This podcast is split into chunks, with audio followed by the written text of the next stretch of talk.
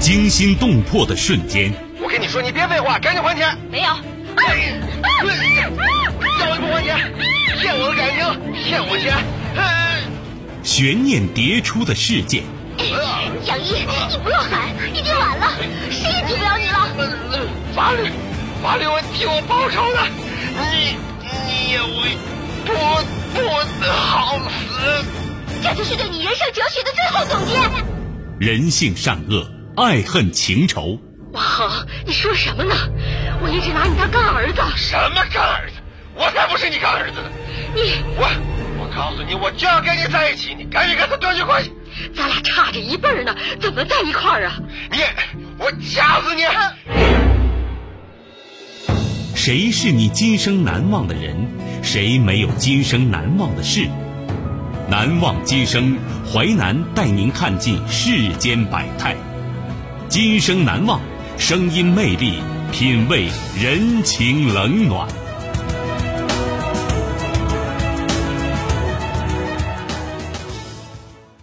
欢迎您收听《今生难忘》，我是淮南。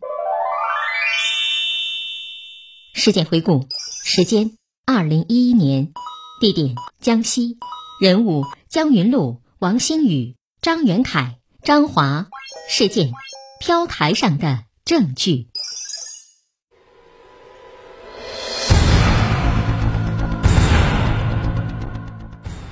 二零一一年。江西一个服装店的女老板被人杀害，在现场留下了很多让警方感觉困惑的线索。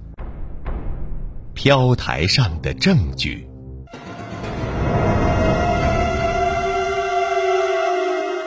女店主之死。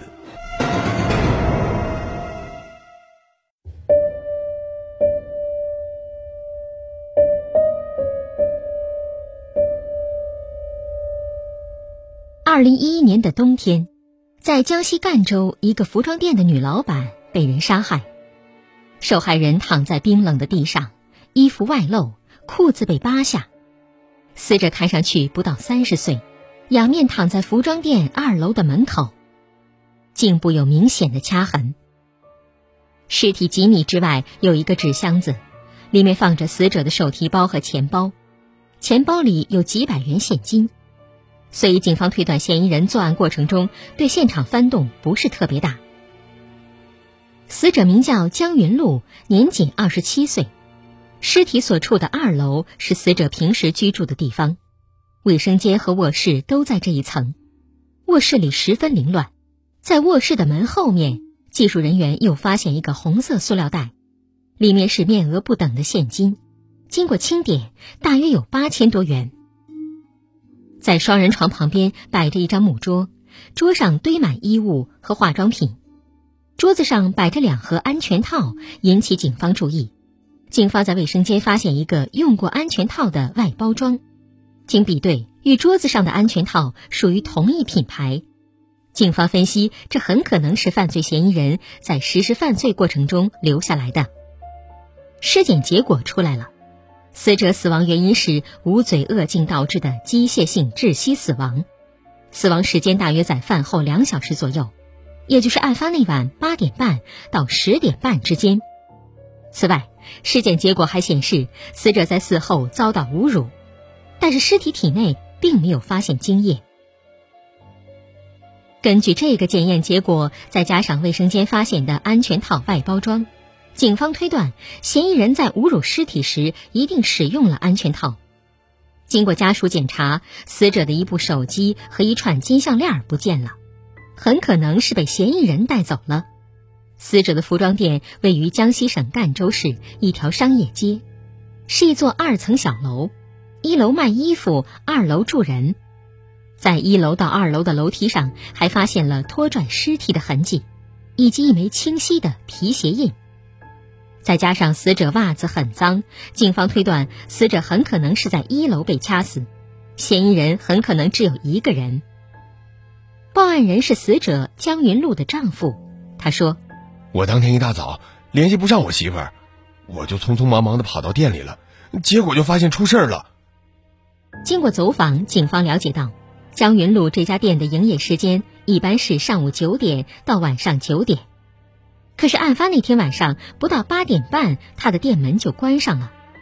嫌疑人可能是他在关店门之前进入店里的。由于周围的人在案发当天晚上没有听到呼救叫喊的声音，警方推断嫌疑人在现场逗留的时间比较短，可能一下就把被害人掐死了。死者丈夫介绍：“我们结婚五年了，有一个孩子，平时也没有和什么人结仇啊。”经过对现场可疑皮鞋印的分析，技术人员对嫌疑人做出大概刻画：男性，身高一米七左右。年龄二十到三十岁，体态偏瘦，在死者的指甲缝中和现场提取的烟头中检测出同一男性的生物检材，但是在死者脖子上却检出另外一名男性的生物检材。警方推断，其中一个生物检材肯定是嫌疑人留下的。现场没有明显的搏斗痕迹，警方推断，要么凶手和被害人认识，要么凶手趁被害人不备下的手。警方还发现，在一楼一进门处的一处电脑主机的电源线都被拔了下来，但是经过技术人员分析，电脑本身没有什么问题，所以这些线应该不是死者生前拔下来的。为什么凶手放着大量现金不要，却要搬一台不值钱的电脑呢？为什么最后电脑主机他又没有搬走呢？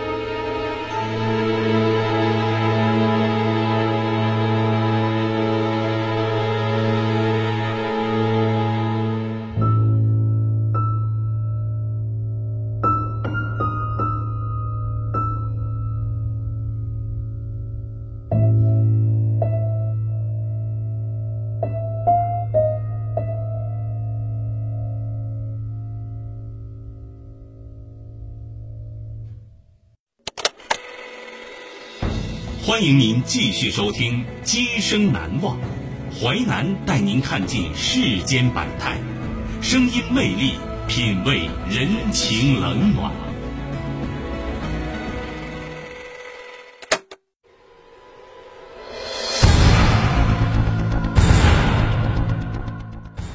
二零一一年，江西一个服装店的女老板被人杀害。在现场留下了很多让警方感觉困惑的线索。飘台上的证据，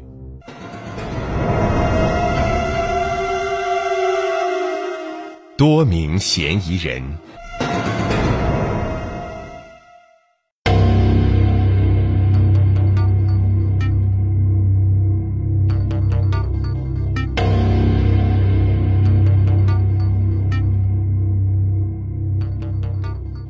江云路所在的镇子大约有五六万人，案发现场所在的商业街是当地的繁华地带。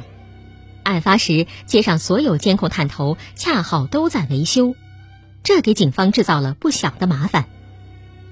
考虑到嫌疑人要想搬走电脑这个举动，侦查员对死者电脑进行查看，警方发现死者的异性网友多达七八十人，而且大多集中在赣州市范围内。警方推断。死者很有可能是因为跟异性交往出现了情感纠葛。在江云路的几十个网友中，警方发现有一个网名叫“齐天大圣”的网友非常可疑。这个人在和江云路聊天过程中，曾经威胁他：“我跟你说，你和其他的情人赶紧断绝关系，要不然我就对你不客气。”警方找到这名叫“齐天大圣”的人，此人名叫王星宇。是赣州市一家单位的工作人员，身高、体态和年龄都比较吻合警方的画像。面对侦查员，王星宇没有否认和江云露的暧昧关系。对于两个人后来产生的矛盾，也都承认，甚至对自己曾经威胁过江云露也不避讳。但他并不承认作案，说只是从语言上对江云露进行威胁，吓唬吓唬他而已。然而，当警方问起江云路遇害那天晚上的行踪时，王星宇却说：“我想不起来了。”更让警方感到可疑的是，他的脖子上有两道血痕，像是被人用指甲抓挠过的，而且很新鲜。那么，死者指甲缝里的生物检材会不会来自王星宇的脖子呢？鉴定结果很快出来了，让警方意外的是，王星宇的 DNA 和死者身上的那两份生物检材都没有被比中。警方除了对死者网友进行调查之外，还对死者通话记录进行调查。一个比较特别的电话号码进入警方视线。案发那一天，也就是十一月十六号晚十九点多，这个号码还和死者通话了几分钟，而死者跟这个号码之间的联系十分频繁。经查，这个号码的机主叫张元凯，二十七岁，男性，是一家工厂的工人，身高一米七一，体态偏瘦。更为重要的是，警方在之前询问王星宇的时候，王星宇就提到过张元凯。王星宇警告江云路不要再来往的人，正是这个叫张元凯的人。据王星宇说，张元凯比较喜欢赌钱，经常找江云路借钱，江云路对他就是有求必应，几个月的时间借给他上万块钱。那么张元凯会不会因为还不上钱而产生杀机呢？面对侦查员，张元凯十分坦然，他说：“那天晚上。”他的确给我打过电话，不过他是管我要钱的。当时我在单位的浴室洗澡，洗完澡我就回宿舍休息了。这个情况得到张元凯工友的证实。就在一筹莫展的时候，侦查员突然想起死者丈夫，因为他自始至终都表现得很平静。虽然在案发之初，警方就感觉江云露的丈夫不太对劲。但是没有证据，警方也不方便对他进行直接调查。经过侧面了解，结婚之后，江云露和丈夫之间感情不太好，直到案发前一个月，夫妻之间矛盾才缓和下来。缓和的原因是江云露怀孕了，而江云露死亡时正怀着丈夫的孩子，可以说是一尸两命。按照正常情况下，死者丈夫应该非常悲伤。但是江云露丈夫像没发生什么大事儿一样，虽然现场发现的皮鞋印和死者丈夫并不一致，但针对死者丈夫的秘密调查还是迅速展开了。警方找到死者的公婆，经过回忆，老人想起来案发那天晚上儿子回家比较晚，大约晚上十点左右回的家，这样一来，死者丈夫就具备了作案时间。死者丈夫说。我当天晚上心情不太好，下班之后我就到河边散步去了，一直到晚上十点来钟我才回家。但是他的话很快被两端的监控视频戳穿了。案发之前，他骑着摩托车从单位驶向妻子江云路的服装店方向；案发之后十点多的时候，也是从服装店方向回来的。这与他自己所说的在河边散心不符。虽然仅凭监控无法断定他是否去过现场，但他撒谎的行为却让警方不得不把他和案件联系起来。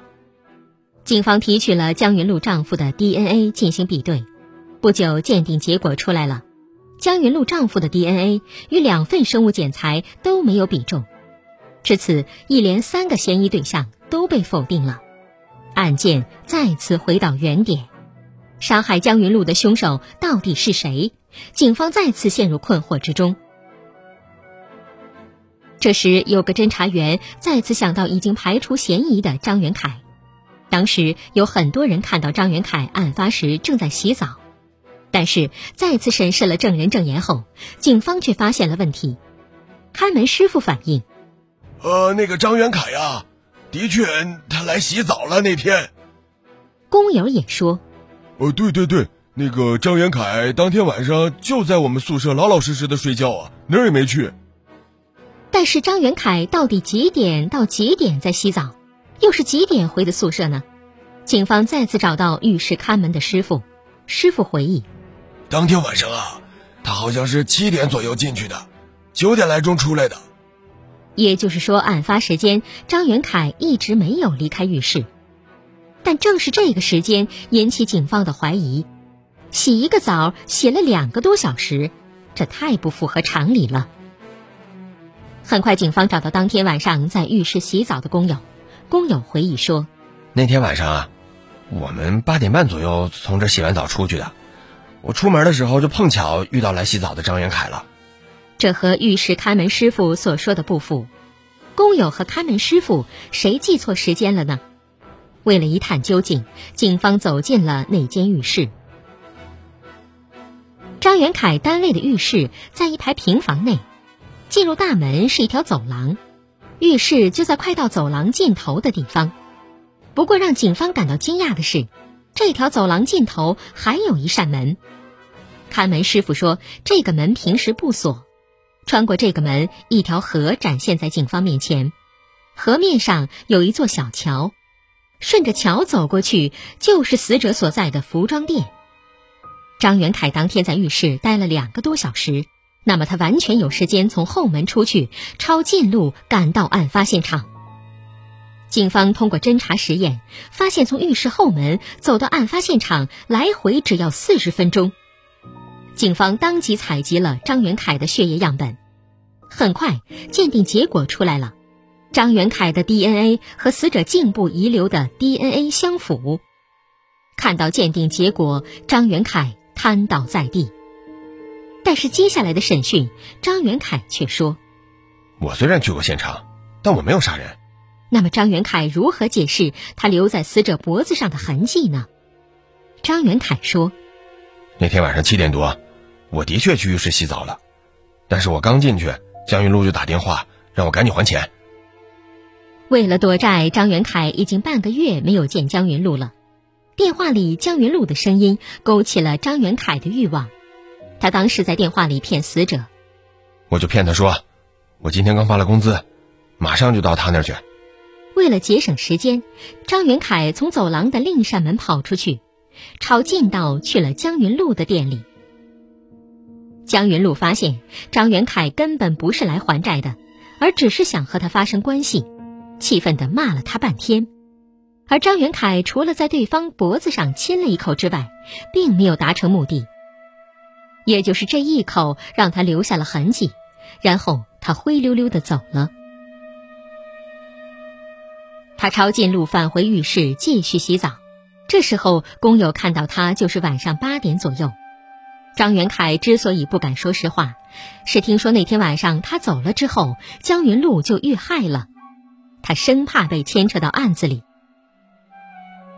张元凯的交代听起来也算合情合理，但警方并没有彻底排除张元凯的作案嫌疑。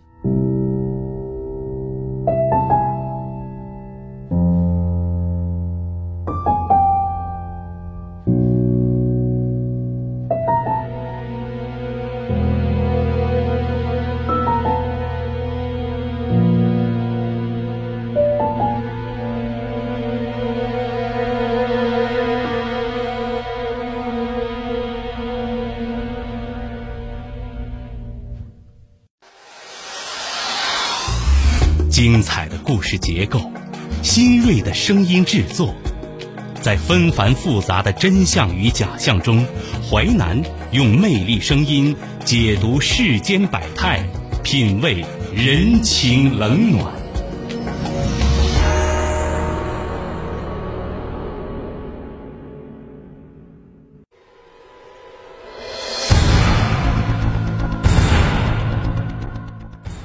二零一一年。江西一个服装店的女老板被人杀害，在现场留下了很多让警方感觉困惑的线索。飘台上的证据，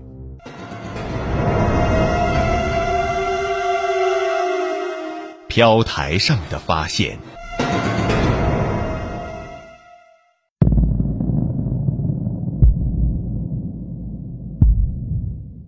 储藏室窗户外的飘台引起侦查人员的注意。这个飘台在窗户以下一米左右，因为窗户装着栏杆，侦查员无法把头探出去，所以做不到对飘台全方面的观察。侦查员只好来到室外，拿来梯子爬上三米多高的飘台，侦查员发现，飘台上躺着一个用过的安全套。警方立即将安全套送检，当天晚上检验结果出来了，安全套的外表检出了被害人的生物检材，而里面则检出了一名男性的生物检材，他跟死者指甲缝以及现场留下的可疑烟头同属于一个男人。这个结果让警方看到了破案的希望，这个人应该就是犯罪嫌疑人。同时，这个结果也证明了张元凯不是侮辱尸体的人。那么，这个人到底是谁呢？警方又采集了小镇上五六十个年龄、身高、体态符合嫌疑人特征的男青年的 DNA，在比对到第六份血样时，一个叫张华的男人被比对上了。张华未婚，二十三岁，身高一米七，体态偏瘦。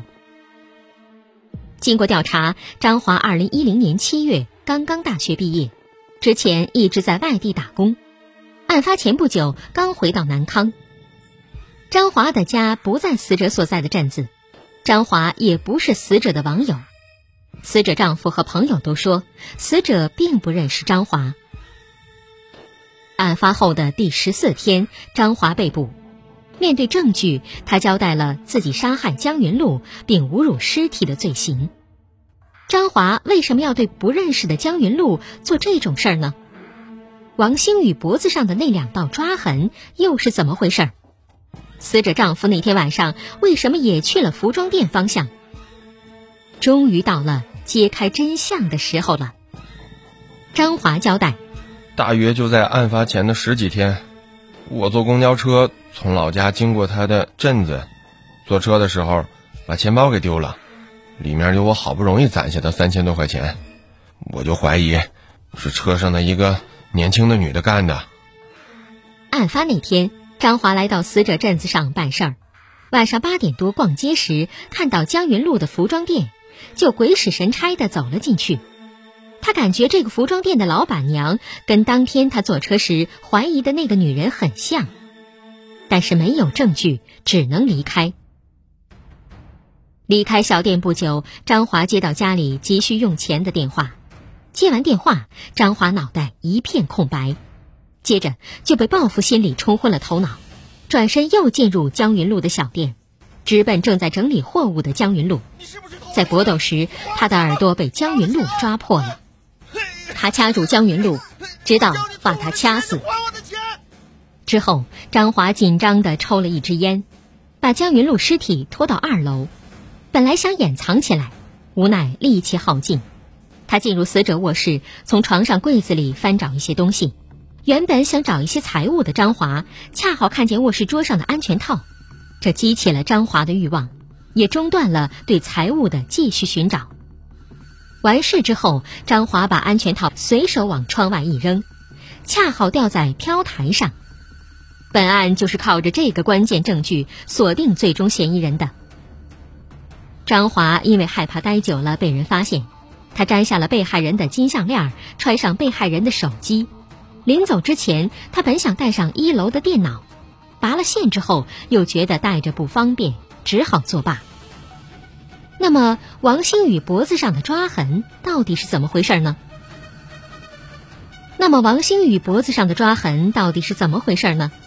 死者丈夫那天晚上为什么会去案发现场方向呢？他们为什么会撒谎呢？其实，王星宇那天去见了一个刚刚认识的女网友，他脖子上的抓痕是那个女网友留下的。这样的事儿，他显然不好意思说。而死者丈夫因为对妻子不放心，所以在网上找了一个所谓的私家侦探。那天晚上，他是把这个侦探带到服装店附近，让侦探认清江云露的长相，以便日后进行调查。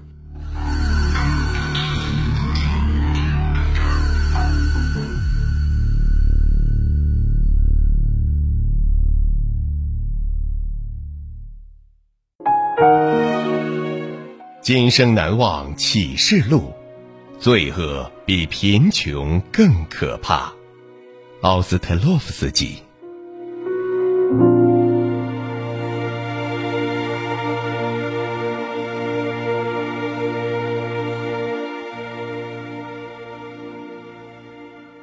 纪实小说剧《今生难忘》，编辑制作淮南，演播淮南一心，播出时间周一至周五十七点三十分至十八点。您还可以通过吉林广播网、蜻蜓 FM 在线或点播收听。